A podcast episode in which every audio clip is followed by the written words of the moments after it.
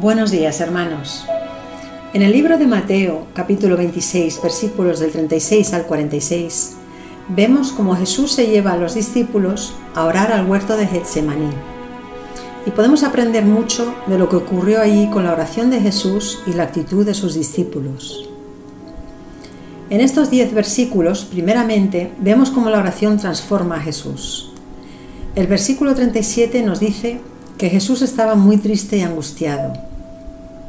Y después de orar tres veces, dice, He aquí ha llegado la hora, y el Hijo del Hombre es entregado en manos de pecadores. Vemos como la tristeza y la angustia dan paso a la aceptación de los próximos acontecimientos. La oración transformó a Jesús y le trajo paz en esos momentos tan difíciles. Pero creo que también la actitud de los discípulos nos enseña una cosa muy importante.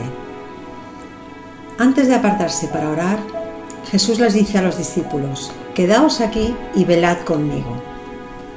Al rato vuelve y los encuentra durmiendo y, les dice, ¿así que no habéis podido velar conmigo una hora? Velad y orad, para que no entréis en tentación. El espíritu a la verdad está dispuesto, pero la carne es débil. Aquí vemos cómo Jesús los exhorta a velar y a orar. Y era un buen consejo, porque pronto se iban a precipitar los acontecimientos y no iban a estar preparados. Entonces Jesús se va una segunda vez a orar y cuando vuelve, otra vez encuentra a los discípulos durmiendo. El versículo 43 dice que los ojos de ellos estaban cargados de sueño. Pero Jesús no les dice nada, Seguidamente Jesús se va a orar una tercera vez y cuando vuelve les dice, dormir ya y descansar. Hay cierta ironía en estas palabras, porque obviamente Jesús sabía que se acercaban Judas y los demás hombres para apresarle, y que la alarma de todo aquello les iba a despejar rápidamente. ¿Qué es lo que podemos sacar de este cambio de actitud? Primero Jesús les exhorta para que no duerman, Luego no dice nada y finalmente les dice con cierta ironía que se duerman. Parece un mensaje para todos los que están dormidos espiritualmente. Cuando nos adormecemos espiritualmente, al principio el Espíritu Santo nos amonesta y nos aconseja, nos dice vela y ora.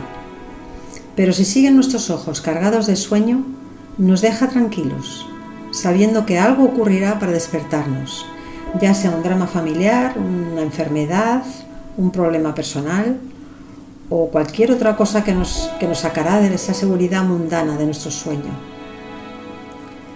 Dios nos quiere demasiado para dejarnos dormidos. Él sabe cómo somos porque Él nos hizo así. Él sabe que nos dormimos y nos desconectamos espiritualmente.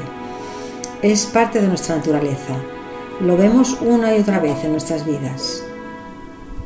Vemos como nuestra realidad material y física tira de nuestra atención y aleja el mundo espiritual de nuestra vista, de nuestra mente, nuestras vivencias.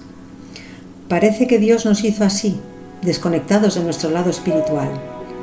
Y podríamos preguntar, ¿por qué Dios nos hizo así? El propósito de esta desconexión es para que tuviéramos que buscar ese vínculo con lo espiritual, para que fuera una búsqueda real, para que solo los que busquen a Jesús lo encuentren.